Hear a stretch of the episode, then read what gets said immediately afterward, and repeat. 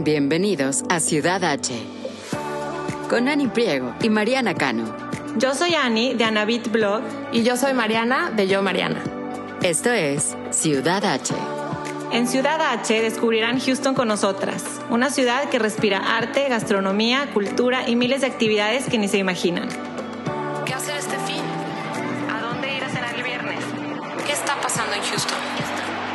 Desde restaurantes, bares y exhibiciones hasta eventos y viajes. Aquí encontrarán todo lo que tienen que saber para hacer de Houston su ciudad H.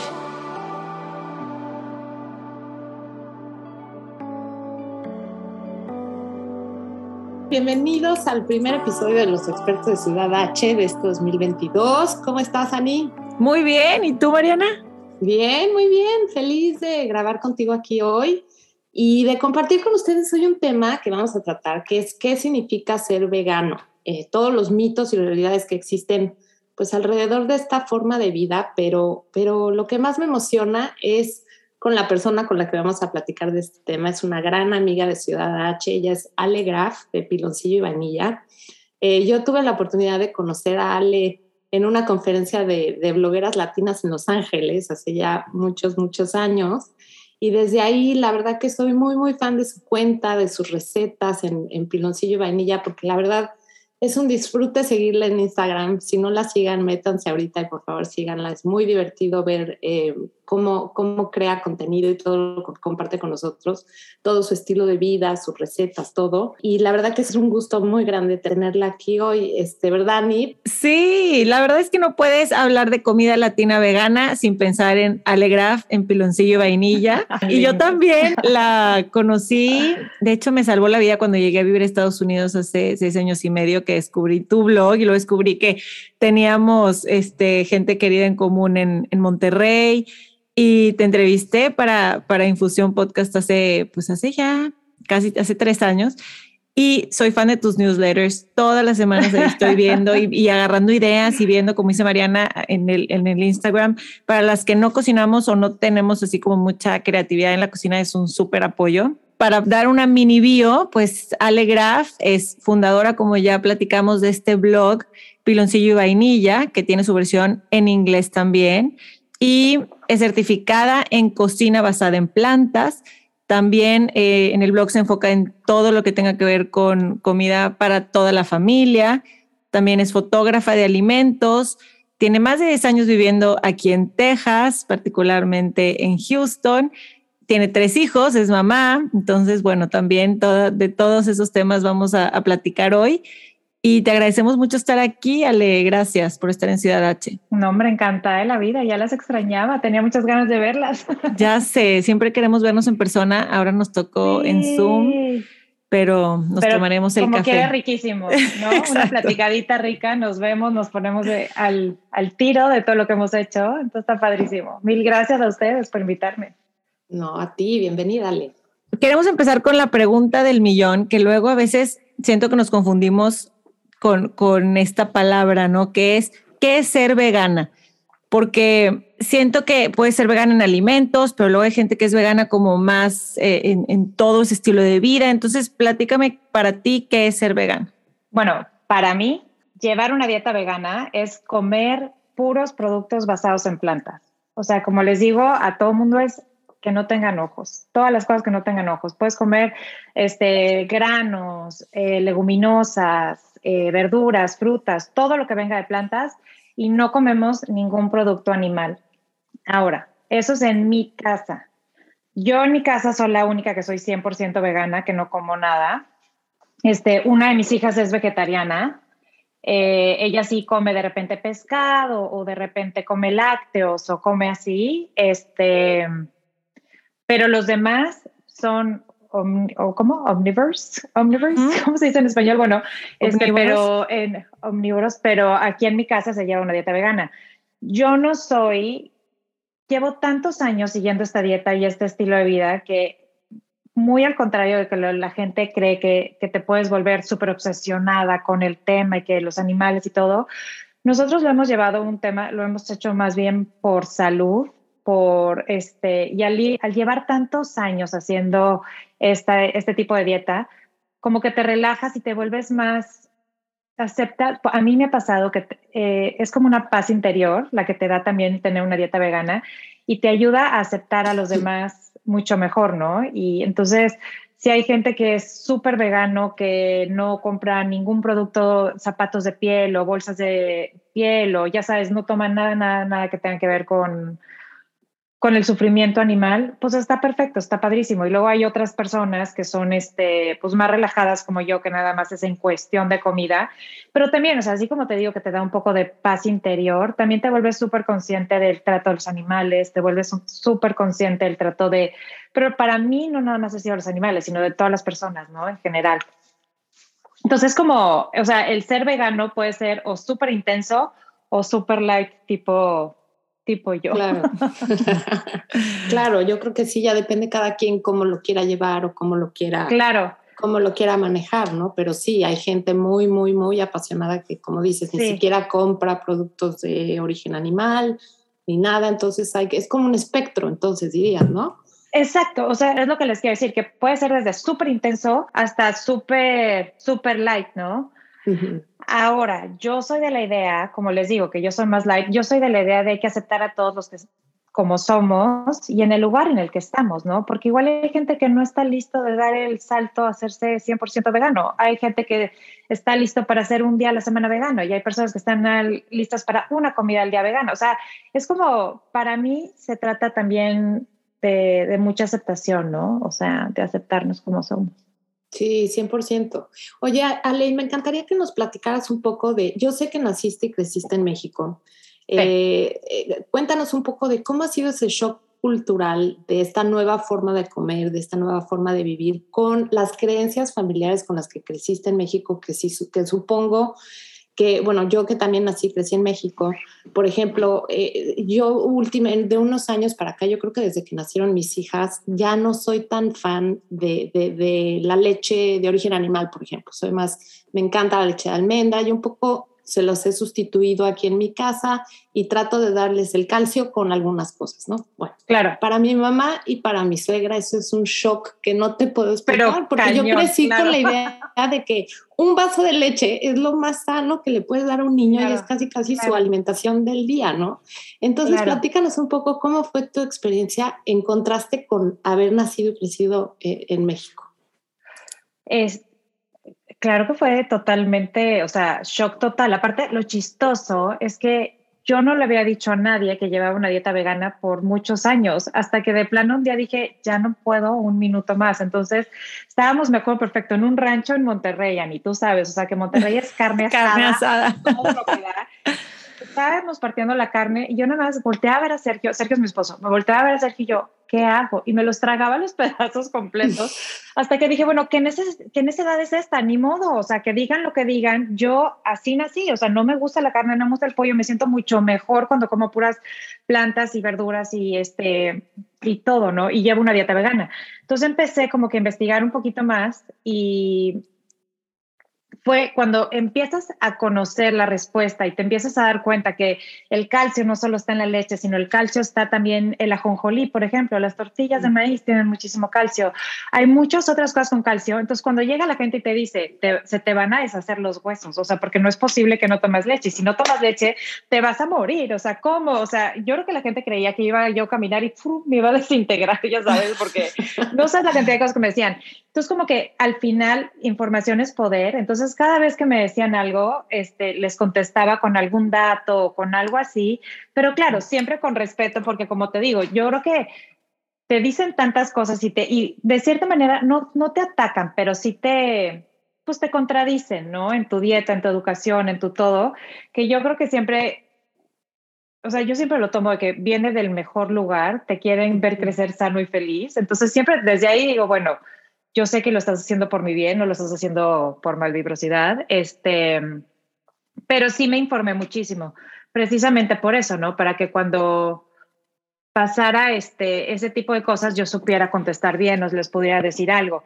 Sigue siendo un shock para todo mundo y sigo siendo el punto de burla de todo mundo y mi esposo tantito más, porque entonces cuando lo invitan a comer es, vente, aquí sí hay carne, o sea, no te preocupes. Aquí sí te puedes comer un taco. Y el pobre es, o sea, si supieran que como súper rico, que nunca me quedo con hambre. Y aparte Sergio le encanta comer, o sea, sí sale y come de repente sus tacos y su hamburguesa, lo que tú quieras. Pero él prefiere ya comer vegano, ¿no? O sea, como que ya estamos, llevamos tantos años que es súper acostumbrados.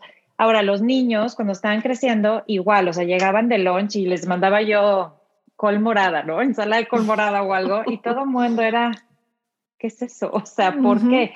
Pero estaban tan orgullosos cuando eran chiquitos, esto era cuando eran chiquitos, de su lunch que les daban a probar a los amigos y a los amigos les encantaba. Ya cuando empezaron a crecer, ya ahí fue donde, pues ya todo el mundo empezó a tomar sus decisiones, pues ya son adultos, o sea, ya no les puedes decir qué, este, qué hacer y qué no hacer, ¿no? Entonces ya empezaron a tomar sus decisiones y pues, pues está bien, digo, ¿no? Claro, claro, claro. Yo quería nada más aclarar estas anécdotas que cuentas, ¿hace cuántos años fueron? Pues mira, yo esta vez del, de que les digo que partía la carne y me la tragaba, Romina, mi niña más chica, tiene 15 años y tenía un año, o sea, fue hace 14 años, porque me acuerdo perfecto que empezó a caminar en ese viaje, entonces ha de haber tenido como año y medio, año cuatro meses, por ahí. Entonces, hace 14 años, hace muchísimo. Yo empecé siendo vegana en Monterrey, y pero fíjate el shock tan grande que fue para todo el mundo. Llevo 10 años viviendo aquí. No es cierto, llevo 12. 12 años viviendo aquí. Y pone como otros dos antes, ¿no? Fue tanto el shock para la gente que me dejaron de invitar a fiestas, me dejaban de invitar a cenas y a muchos lados porque pues, ¿qué le damos de comer? ¿No? O sea, como que fue un, yo no importa, me puedo comer una papa, o sea, un taco de aguacate. No comía carne desde hace un chorro y nadie se dio cuenta. Y nada más dije, y sí fue como shock total. Pero lo chistoso, y por parte por lo que empezó el blog también, es que ya después mis amigas me empezaban a hablar, oye, ¿cómo sustituyo esto? Oye, ¿qué hago con esto? ¿Cómo le hago con esto? Y así. Entonces, pues fue también como, o sea, como que ya después de ahí salió el blog, ¿no? Para que yo pudiera contestar este tipo de preguntas y contestárselas a las demás.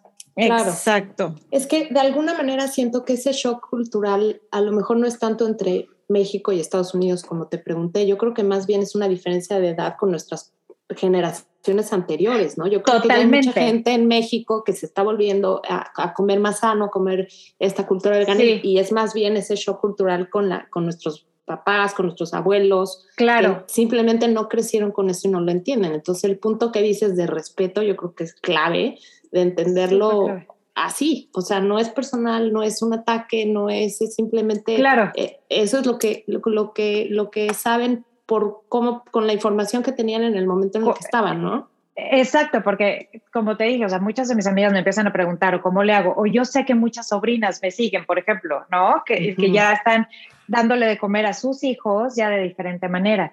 Pero también llega un amigo de Sergio hace como, no sé, dos meses y se quedó con nosotros, ya estábamos comiendo y el pobre, o sea, dijo, no, yo no puedo comer aquí, porque ni siquiera se atrevió a probar. Y dijeras tú, se veía feo o no, nada, o sea, nada más no se atrevió porque culturalmente no está listo, ¿no? Entonces, pues está bueno, o sea, cada quien está en diferente lugar.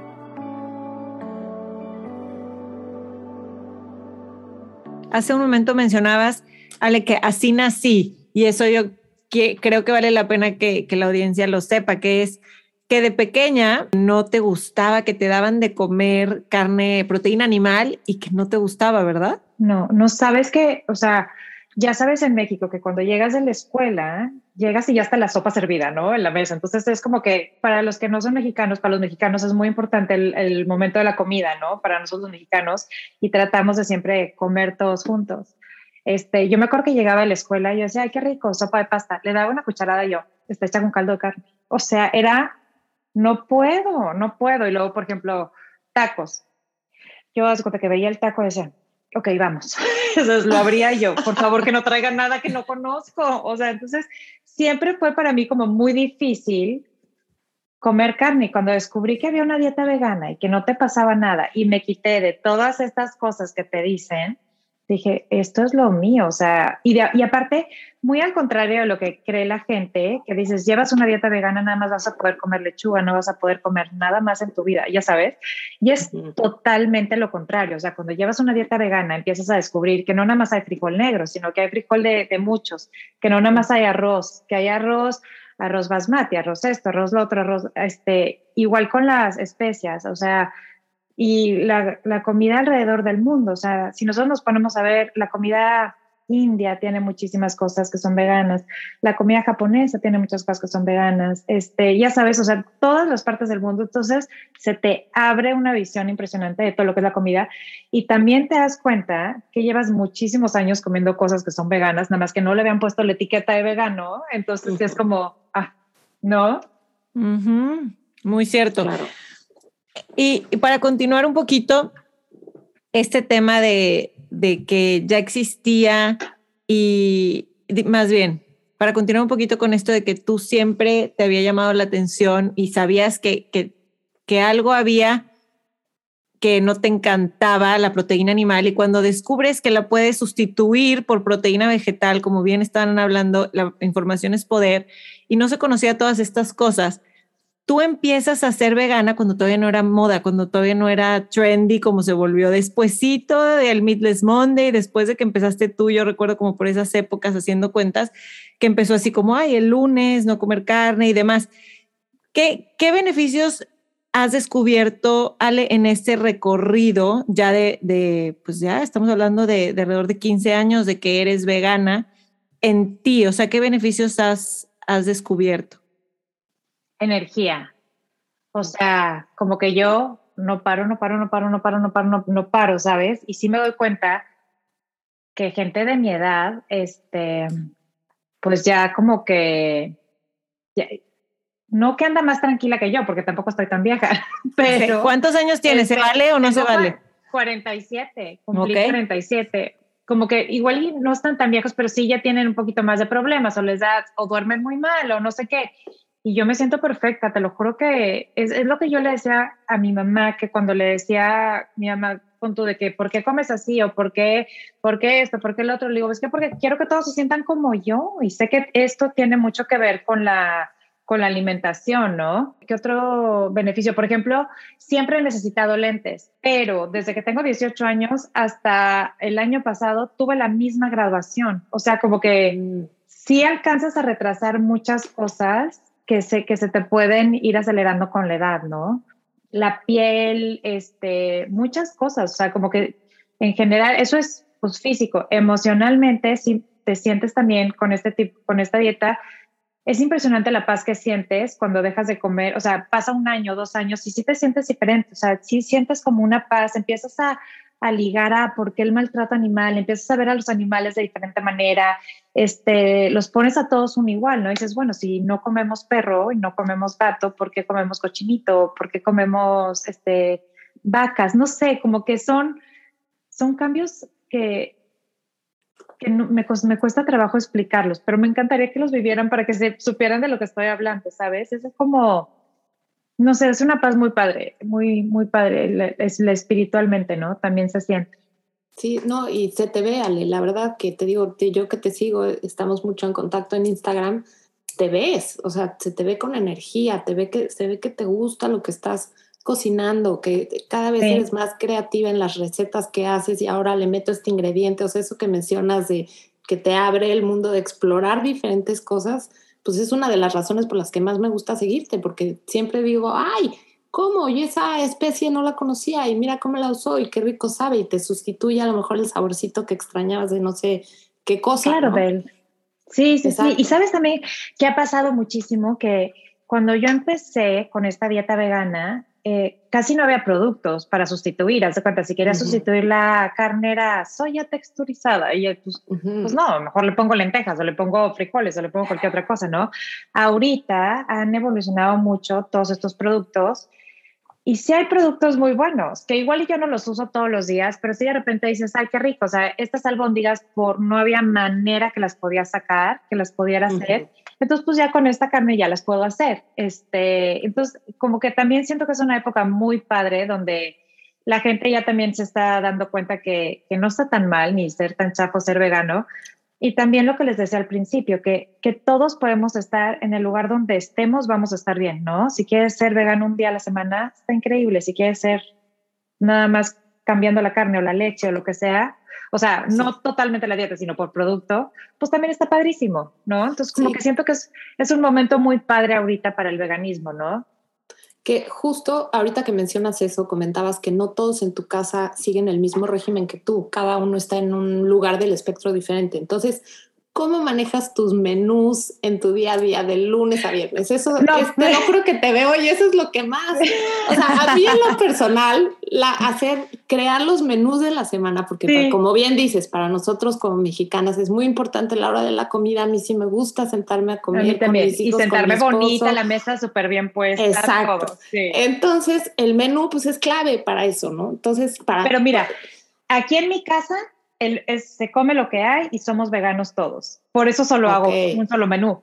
Pero si ellos salen a comer, antes sí me peleaba, no sabes a qué grado, porque yo sí mm. creo que una dieta vegana es lo mejor para nosotros, para todo el mundo, hablando de planeta, hablando de salud, hablando de emociones, hablando de todo, yo sí creo que una dieta vegana es lo mejor para todos. Este, entonces, al principio yo sí era súper estricta con mis hijos. Era, no puedes hacer esto, no puedes hacer lo otro, no puedes hacer esto. Y no, que sé que no comas, no, la tiene colorante. No, olvídalo, ya sabes, ¿no? Y de repente me llegó, me llegó, este, me cayó el 20 que dije, ¿sabes qué?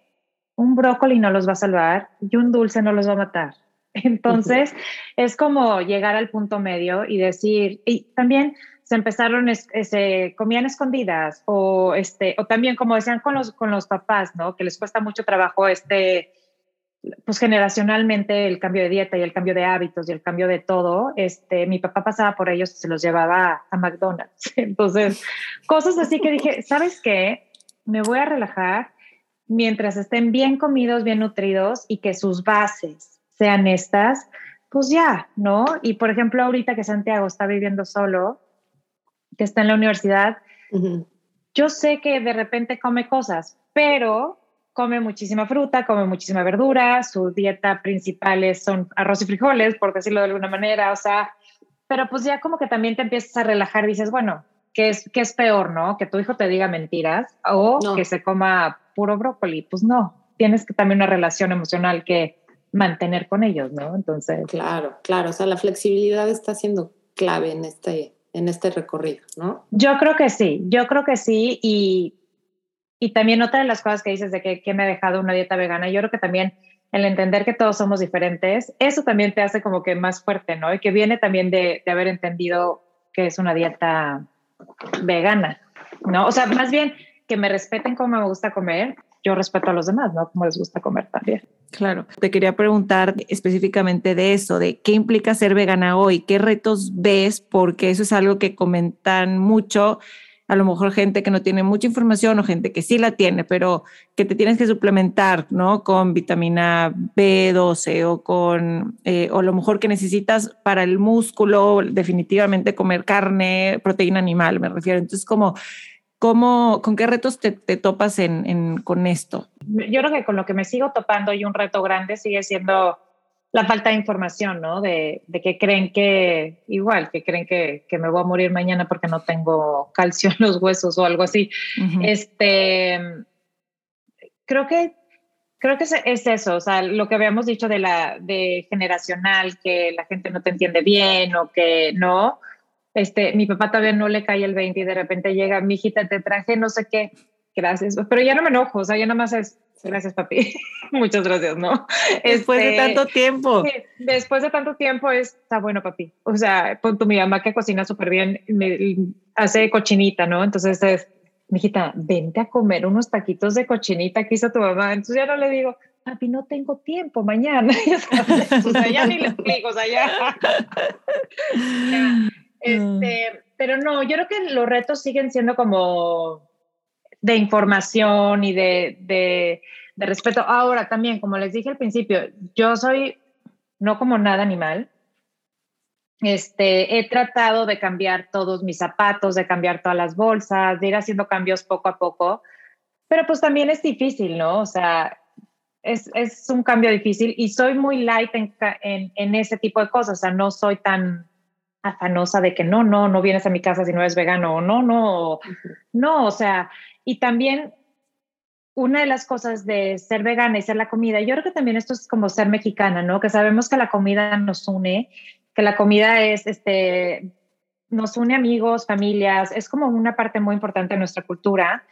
Y también para mí, como es parte de mi trabajo, ha sido como una oportunidad muy padre de un outlet de creatividad, ¿no? Muy grande. Entonces, punto un día Santiago decidió que quería aprender a cocinar, ¿no? Que había visto a Gordon Ramsay que quería empezar a cocinar. Entonces, un día llegué y empezó a cocinar, pero se iba a casa de mis papás a cocinar. Entonces yo dije, a ver, ¿qué, ¿qué vale más, no? La relación con mi hijo o estar descubriendo lo que él está descubriendo y ser parte de ese proceso creativo que está viviendo que decir, no, no, no puedes cocinar eso aquí en mi casa. Entonces, han sido como para mí ha sido mucho shock, que eso puede ser un reto a mí también, o sea, para mí sido, es un reto, es, no, no puedo, o sea, ni modo, ¿no? Soltar un poco. Soltar un poco, entonces es, bueno, vente, vente a cocinar aquí y me siento con él y estoy viendo cómo le hace y obviamente no le puedo ayudar, ¿verdad? Porque yo no sé cómo se hace lo que le está haciendo, pero es muy padre verlo como ese proceso creativo que está viviendo a través de la comida y cómo él está invitando a sus amigos y está uniendo este, otras familias de su papá y generaciones, invita al papá del amigo y a todo para que prueben lo que él cocinó. Entonces, como que dije, bueno, también pues vale más eso, ¿no? Sí, sí. 100%.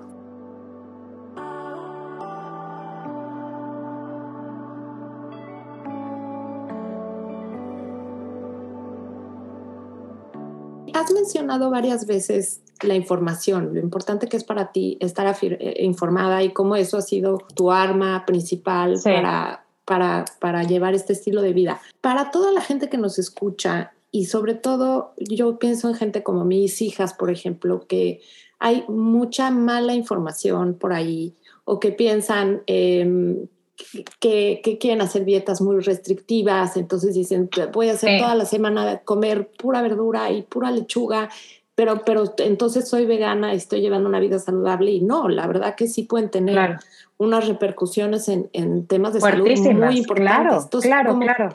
¿Qué tres o cuatro cosas nos dirías que si yo soy alguien, vamos a suponer, yo quiero llevar un estilo de vida vegano, sí quiero comer solo verduras, ¿en qué tres o cuatro cosas me, me debo fijar en cuanto a niveles para asegurarme que estoy sustituyendo o estoy teniendo la, nutrición. lo que necesitas. Exacto. Mira, creo que primero, algo que ha sido muy importante para mí y que nosotros lo hicimos es que fue un cambio muy poco a poco, o sea, fue un cambio gradual.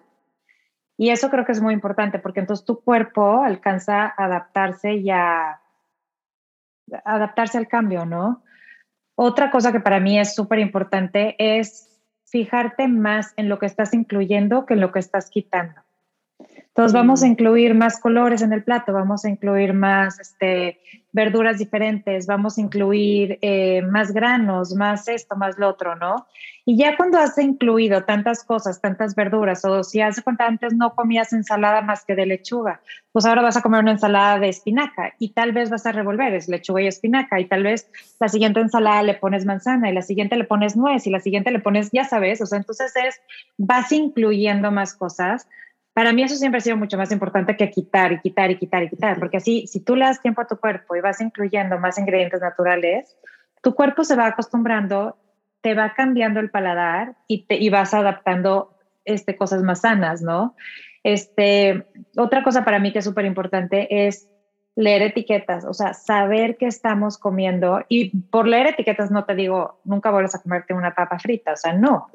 Pero si tienes la opción entre una papa frita, que nada más es papa frita, que tiene aceite y sal, y la que tiene el colorante, los chetos, lo sabe qué y lo sabe cuántos, pues vete por la de esta, ¿no? Entonces, para mí esas cosas son súper, súper importantes. Este, sí, como que estar conscientes y involucrar a toda la familia. Eh, igual y pon tú con las niñas de repente es eh, ¿qué comemos hoy? ¿Qué se les antoja? Champiñones. Oye, pero pues hay otro tipo de champiñones, vamos a investigar qué champiñones y cómo los cocinamos. Y yo hacía eso mucho cuando eran chiquitos y me los llevaba al súper y este, vamos a encontrar o sea, teníamos juegos ahí en el súper y todo, entonces siempre, siempre como que los he incluido mucho en eso. Ay, qué padre. Y es un poco, pues, llegando al punto de, de, lo que es piloncillo y vainilla, es un poco lo que has creado ahí, ¿no? El darle a tu audiencia esa variedad de recetas y claro. esa, como mezcla con, con, de encontrar una opción de comida mexicana con los sabores y sazones que tanto nos gustan pero con este estilo de vida sano, ¿no? Entonces, enfocándonos un poco a Houston, que sabemos que este podcast, la mayoría de la gente que nos escucha vive acá, este, ¿cómo ha sido para ti el, el emprender un negocio en esta ciudad, aquí en Houston? Sabes que a mí me ha encantado, o sea, me ha encantado porque siento que desde que yo empecé Piloncillo, ha crecido tanto la ciudad en cuanto a tiendas saludables, en cuanto a productos saludables, a cómo nos está llegando todo, porque obviamente Nueva York y Los Ángeles, y ya sabes, esas ciudades grandes siempre van tres pasos adelante que nosotros, ¿no? Pero ha sido muy padre ver cómo Austin ha florecido como ciudad impresionante, súper healthy, súper trendy, súper todo, ¿no? Y creo que nos está llegando mucho aquí a Houston. Cuando recién llegamos a Houston, yo manejaba como una hora, porque aparte no estaba ni la 99, ni estaba la no sé qué, ni estaba la no sé cuánto, para poder llegar al Whole Foods, ¿no? Vivo en Katy. Entonces, de repente, pues ya está a nada aquí el Whole Foods, ¿no? Y de repente ya nos abrieron un Trader Joe's y de repente vas a Target y en Target ya tienen una sección de comida donde tienen muchas cosas, pero no solo de productos, sino siento que cada vez también traen más frutas, más verduras. O sea, ahora tú entras a un HB y es ¿qué es esto? O sea, no, y hay muchísimas más frutas y verduras de lo que había hace 10 años. Entonces ha sido como muy padre esta evolución. Este, los restaurantes, por ejemplo, ya de repente vemos restaurantes mucho más, em, restaurantes veganos o los restaurantes ya mucho más dispuestos a quitarles el queso a las cosas o cambiar ingredientes o que te den ensalada sin pollo, ¿sabes? Entonces eso ha sido como muy padre siento que es una evolución muy padre y, estoy muy feliz de que me haya tocado verla también. ¿Alguna sí tesorito, algún lugar que digas, este restaurante o esta tienda me encanta para, para productos veganos? Mira, de tienda tengo... Oye, saqué, saqué lápiz y libreta, y lo voy a apuntar. ¿Sabes qué? Que estoy feliz con este el H-Mart. No sé si han ido al H-Mart ustedes alguna vez. No. No. Es un súper coreano, pero tiene todos los tofus que te puedas imaginar, tiene mm. todos los kimchis que te puedas imaginar. Hijo, Alejandro, kimchi. Sí, yo también me encanta. Oye, los hongos puedes encontrar este setas, en, en ¿cómo se llaman? En ñoquis, este, lo que quieras, lo puedes encontrar ahí. Entonces, yo hasta lo tengo en Instacart y ya sabes que ahí ya nada más hago mi pedido y me llega todo. Em, ¿Y dónde está? Verduras rarísimas. Yo tengo uno aquí en Katy, en la 99, pero hay por todos lados. O sea, ok. Voy a, vamos a buscar el, el más cercano, cada quien. H-Mart. Te lo juro. Y aparte me encanta porque entras y es un mundo totalmente diferente al que estamos acostumbrados y te encuentras cada cosa que dices, ¿esto qué es? O sea, ¿quién se puede comer esta cosa tan rara? Ya sabes, pero me encanta, me encanta porque sigo descubriendo sabores y cosas. Este, me encanta ahí y también hay un restaurante que se llama Verdín. pero ese sí, no sé dónde decirles dónde está porque yo no sé dónde está, que estoy casi segura que está en The Heights casi segura que está por ahí. Ah, creo que sí, donde hicieron una placita que hay un common bond y quién sabe qué y así. Es de Heights. Ah, ahí, haz de cuenta. Ese es muy rico. Este. Yo sigo buscando el H-Mart más cercano. Me, ¿Me dejaste? ¿Me dejaste? Estoy, que ya quiero ir. Oye, aparte entras y es noodles. O sea, o sea, ¿qué noodle quieres? Porque es pasillo entero de puros noodles, pasillo entero de puro arroz, este, y eso me encanta. Y luego, por ejemplo, también muchos granos que, que no consigues en otros lados, ahí los vas a conseguir. Eh, a mí me encanta, me encanta. Sí. No sé si has ido a Fenicia o a Ranch Ah, me encanta. Ah, claro. El Fenicia ese me encanta también. O sea, siempre salgo, ya sabes, no, hombre, no voy a comprar nada porque no, ya tengo todo y quién sé qué. Y siempre salgo y, y acabas con mil cosas. Sí. Y Sergio, ¿cómo? No ibas a comprar nada. Imagínate el día que vengas a comprar. Yo ya sé, yo sé. Sabes que lo, a mí una cosa que me encanta de Houston, que yo creo que ustedes van a estar de, acuerdo conmigo, que es un melting pot gigante. Entonces, te puedes encontrar con un súper africano y entras al súper africano y es totalmente diferente a lo que tú estás acostumbrada y, y empiezas a descubrir cosas muy padres, ¿no? Eh, aquí por mi casa pusieron un súper de indio con la gran ventaja que una de las amigas de las niñas, cuando eran chicas, la mamá ahí compraba. Entonces me fui con ella al mm. súper y a ver qué compras, cómo compras, por qué compras. Wow, increíble. Y luego ella me hizo comida y me llevó a la casa y, y, comida vegana, porque como les dije al principio, o sea, hay mucha comida que ni tienes idea que es vegana, ¿no? y, y, resulta que sí es. Entonces, no sabes qué padre, súper, súper padre. Eso es lo que tiene Houston, ¿no? Yo creo que sí. le falta un poquito evolucionar en cuanto a restaurantes y cuanto a todo, pero creo que la gente ya está dispuesta a empezar a, la gente de los restaurantes, ¿no? Los chefs y todo ya están un poquito más dispuestos y nos están llegando unos restaurantes divinos, o sea, divinos. Sí, no, totalmente. Yo me acuerdo de cuando llegué hace un chorro ya, este, sí. te ibas manejando por Westheimer y veías puros restaurantes de cadena. Entonces mi esposo y yo decíamos, chin, o sea, ¿dónde vamos ¿Dónde a comer? ¿Cómo? Chilis o no sé qué, que no por, es muy rico chilis, o sea, de repente es sí, pero no, pero, pero, no había como más variedad, no había estos restaurantes chiquitos de cocina de autor, de un chef que abrió su claro. lugar y de y ahora, sí, bueno, es impresionante, ya es dificilísimo bueno, seguir, seguir claro, el paso a la ciudad, paso. o sea. Hay uno que me muero de ganas de ir, que no sé si ya fueron ustedes, que abrieron en el, en el museo, en la parte nueva. El jardín de Mariana lo dice bien. Ahí les va. En, el jardinero, no sé qué. En el Museo de Fine este. Arts abrieron dos. Ajá. Uno que es el Café sí. Leonelli, que es como la como sí. más cafetería, que está cafetería, sí. Y el de junto que no he ido, que me muero de ganas de ir, que yo es también. uno francés. Yo creo que te va a encantar a ti, justo a ti. Claro, porque es plant forward. Es todo plant-based. Está, lo, he pasado muchas veces por ahí por afuera, pero no he comido. Se llama Le Jardinier. Oigan, pues vamos, vamos a grabar el episodio no, ahí. Tenemos que ir, te lo juro, porque yo, es más, vamos fui el viernes y dije, ¿cómo es posible que no hemos venido? O sea, pero igual, se nos vino pues la pandemia, viene diciembre, viene no sé qué, y así.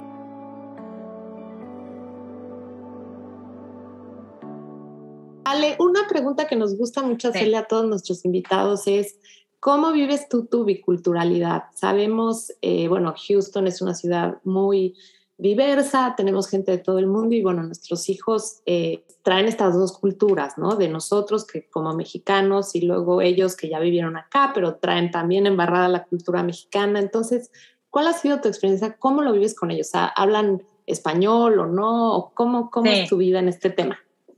Este, mira, en la casa hablamos español, y, pero desde que llegamos, o sea, si me hablaban en inglés es, ay, qué pena, yo no hablo inglés, o sea, sorry, ¿no?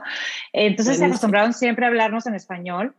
Obvio, hablan inglés de grandes, ¿no? O sea, si tú los oyes hablar con niños de su edad, con los primos o algo, los pobres no entienden ni tres cacahuates que están diciendo los de México pero por lo menos saben mucho de la cultura. Tenemos la gran ventaja que mis papás viven aquí, entonces, mm. Este, cosas que yo ya me daban flojerilla hacer o que no hacía, este, pues ya mis papás vinieron con toda esa ola de cultura otra vez. Pero a mí se me hace algo muy padre, o sea, que nuestros hijos van a ser muy fuertes porque tienen lo mejor de los dos mundos, o sea, tienen cultura mexicana, tienen cultura americana y se me hace muy padre que podamos combinar esta cultura, ¿no? Sí. ¿Qué decías? No entendí lo de que hablan con los primos y no entienden. Ah, por ejemplo, a mis sobrinos viven en México. Uh -huh.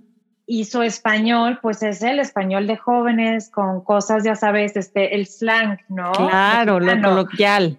Claro, lo coloquial. Y mis hijos, pues hablan español conmigo, con Sergio y con los abuelos. O sea, su español es como muy sí, formal. Sí, sí, sí, ¿no? sí, Aunque no hablamos tan formal, este, menos Sergio va, pero eh, pues sí, no estamos acostumbrados a la reu y a las cosas esas que dicen que ya pues a ya no entiendes nada, ¿no? Claro. Pero, sí, pero me padre, encanta esa ¿no? parte. Me encanta, a nosotros nos pasa igual, cada verano que nos vamos a México una buena sí. te temporada, regresan mis hijos y, y es de, oye, de veras, no sé, les digo, ¿ya hiciste la tarea? Neto, mamá, me vas a preguntar, neto.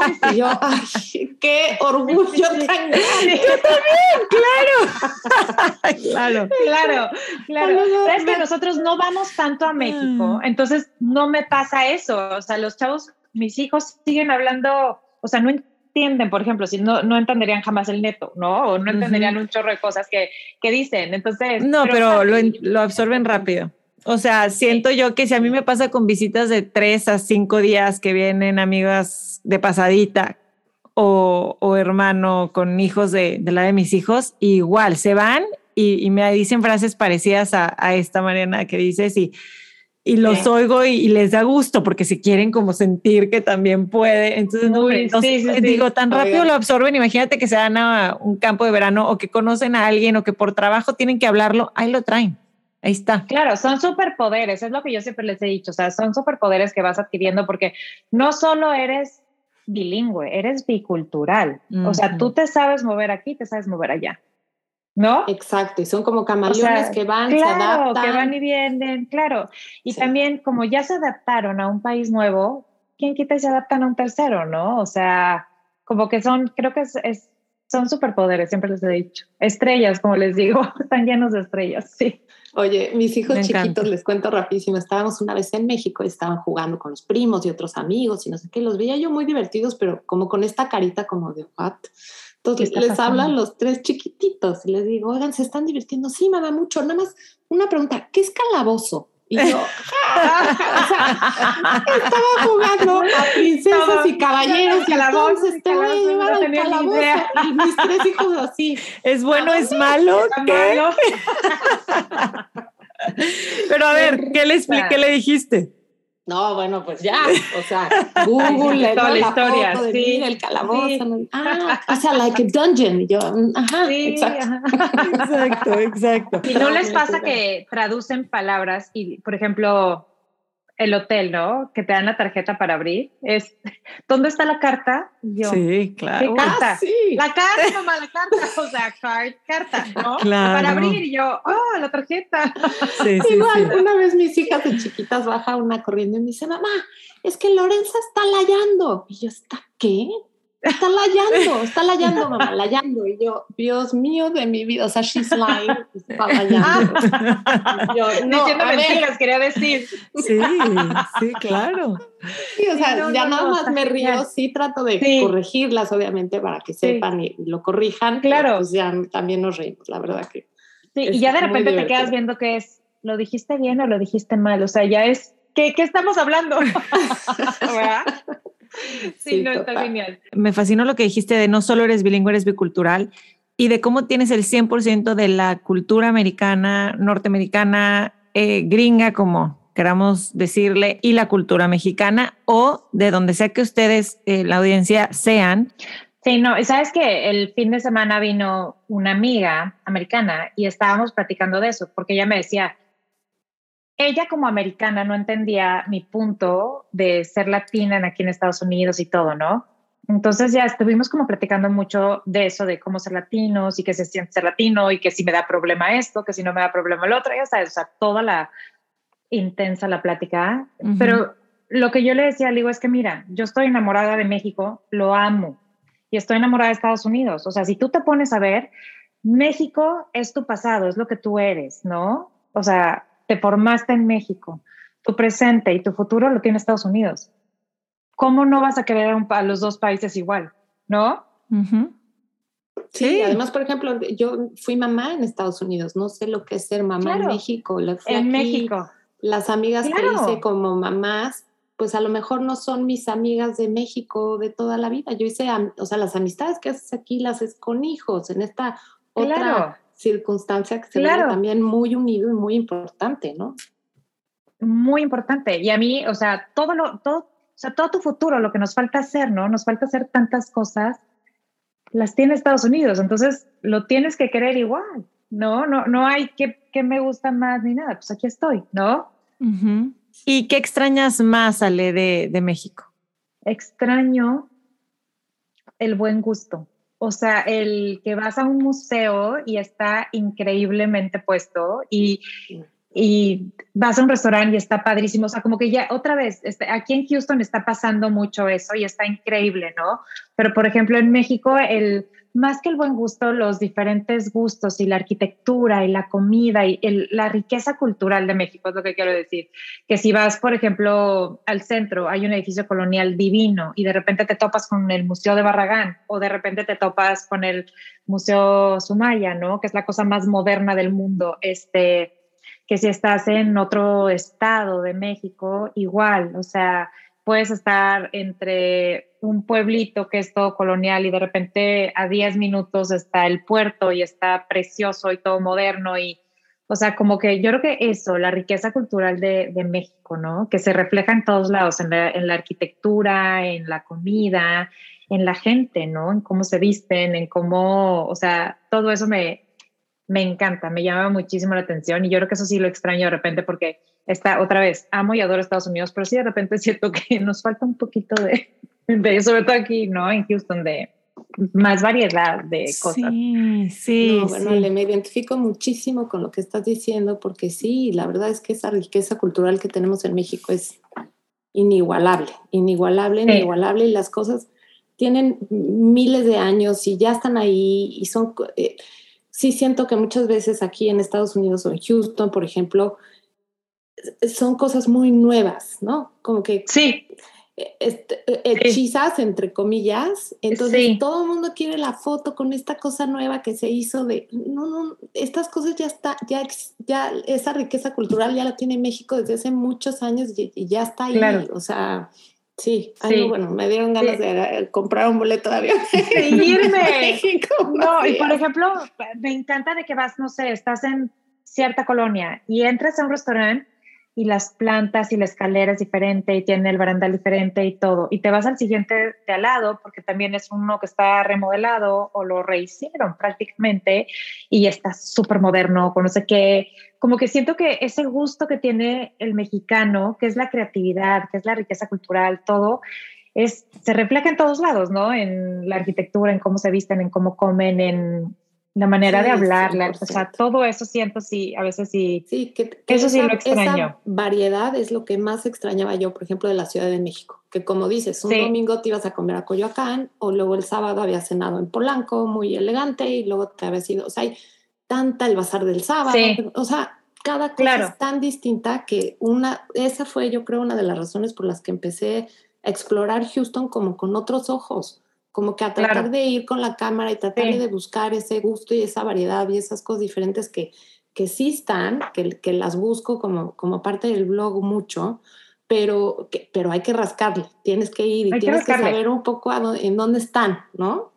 Sabes que a mí cuando recién llegué aquí a Houston, que, o sea, para mí fue shock porque llegué de Garza García San Pedro Garza García, Nuevo León. San Pedro Garza García. Oigan, que nunca he este, ido, no puede ser. No, hombre, Mariana. Nunca es. Bueno, el Cerro de la Silla, la Sierra Madre, necesitamos llevar. Me, tiene que llevar. De ocho años que no voy, yo creo. O sea, tengo muchísimo de no ir. Este, ¿qué te iba a decir? Ah, llegué de, de, San Pedro, llegué a Austin, que pues es más grande, pero pues cuando yo llegué a Austin hace 10, 12 años, todavía era pueblito, o sea, todavía estaba chiquito. Este, bueno, no pueblito, era ciudad, ciudadcita. este, y de repente llegué a Houston, dije, ¿qué es esto? O sea, hasta me daba miedo entrar al highway, ya sabes yo, o sea, no es un highway de dos carriles, es un highway de ocho carriles, ya es, aviéntate, porque si no te viene el de acá y así, o sea, se me hizo así como, ¿qué es esto? Y me dijo una señora, me dice, Houston es como una cebolla, vele pelando todas las capitas, vele pelando todas las, las capitas y mm. te va a encantar. Y sí es cierto, ¿no? Mientras más le pelas capitas, es una ciudad increíble que está también llena de riqueza culturalmente de todo, ¿no? Me encantó verlo así como una cebolla. Me identifico también totalmente porque fue algo que le he dicho a gente, mucha gente de que, ay, qué padre que vives. Es que en Disneylandia, Woodlands es el Disneylandia para los niños, para vivir. Y yo, pero no es la verdad, no es la realidad. No es la, realidad. O sea, y, cada, y las fachadas todas idénticas. Y yo eso, yo visualmente extrañaba el ya sabes, o sea, el que no estuviera idéntico.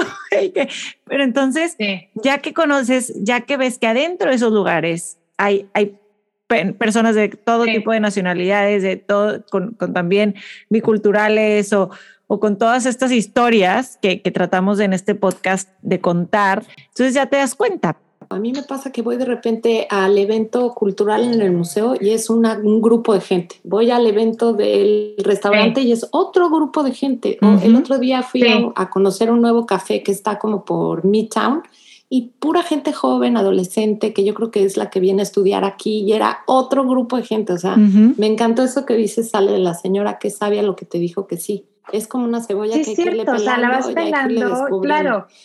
Eso, y también me dijeron, te cambias el chip y piensas, media hora hay que cerca, en lugar de media hora hay que lejos. Y sí es cierto, o sea, dices, ay, estamos a media hora, no pasa nada, o sea, estoy aquí al lado, ¿no? Bueno, yo eso para la Ciudad de México es, es una delicia. Claro, pero en la Ciudad de México yo me podía aventar una hora en el periférico, ¿eh? Sin problema. Sí. Es cerca. cerca. media hora aquí en Houston, downtown. A pelar la cebolla. A pelar la cebolla. Y te lo juro que ayer, no el viernes, que fui al centro, dije, ay, ¿por qué no vengo más seguido? O sea, de veras que te enrolas en tu día a día, día a día. O sea, digo, no, sí tengo que empezar a venir más seguido porque sí está muy padre. Sí, me pasa igual. Sí, sí, sí, 100%. Hay que hacernos del tiempo para ir, descubrir y también escaparnos, como siempre decimos acá en el podcast, un ratito tiempo solas. Hay muchas cosas de planes así culturales, de echarte un cafecito. De, bueno, yo lo disfruto tanto. ¿Será que con la pandemia que tuve todo En silencio. Mm. Sí, sí, Necesito que nadie espacio. Pero bueno. Ale, fue un placer tenerte aquí. Muchas gracias por tu tiempo. No, Te queremos mucho. Muchas gracias igualmente.